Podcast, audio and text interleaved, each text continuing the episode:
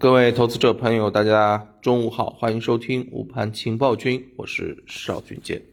上午收盘了啊，这个走势相信让很多投资者是大跌眼镜，对不对？啊，尽管这个个股啊上涨的数量还是比较多啊，不过从开盘之初的三千多只上涨啊，一直到中午的两千三百只上涨，我们也看到了整体走弱了。对不对？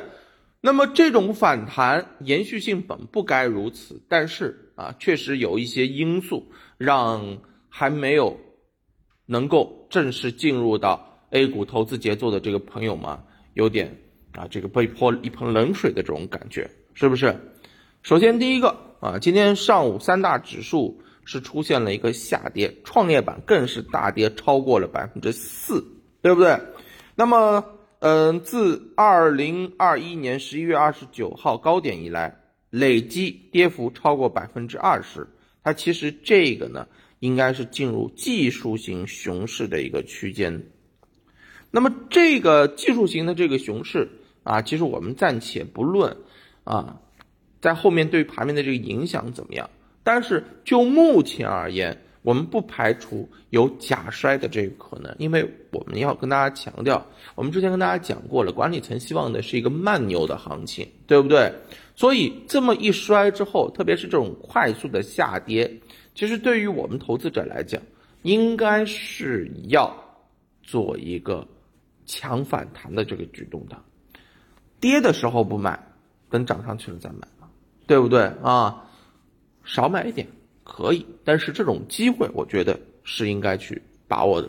那么另外一方面啊，今天谁领跌的是新能源赛道以及 CRO 概念股啊，所以新能源啊一些科技新兴创新类，包括像医药，对吧？是拖累了今天整体的一个创业板啊。药明康德跌停啊，这个宁德时代一度跌近百分之十啊，德赛西威跌停。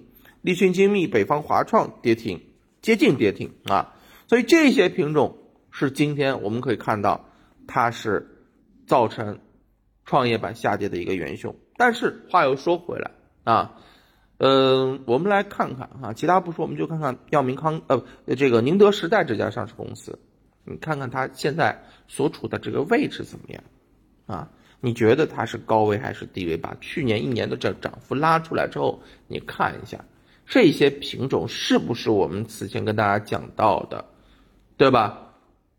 在高位震荡的一些品种，我们看到机构资金出逃的一些品种，是不是以宁德时代啊，或者说是以比亚迪这些品种作为代表的，对不对？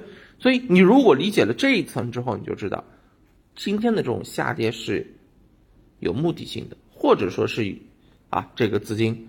撤的差不多了之后，我告诉你明牌了，对吧？我继续卖掉，无所谓了，我也不怕你说怎么样，因为他前面早就已经在做出货换仓的这个动作，出的差不多了，也不怕在后面出不了了，没多少，对不对？所以这是我们投资者要考虑的这个东西啊。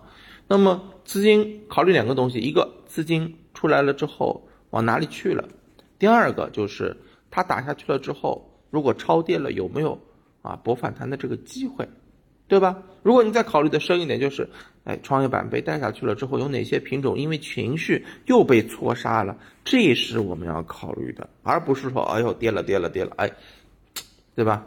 电脑一关啊，手机一关，吃面去吧，啊，这就不对了，好吧？这是我们要想的。我还是跟大家强调一下，机会永远是跌出来的，风险永远是涨出来的。下跌的过程当中去找找有没有机会啊，这可能比你不停的啊用这个国骂啊或者说是抱怨来的更加的有意义，好不好啊？坚信一点，位置是低的，反弹是有需求的，有必要的，对吧？只不过可以可能是机构又给你下了一个套而已，好吧？好好想一想，我们看看下午市场表现，等收盘之后再聊，拜拜。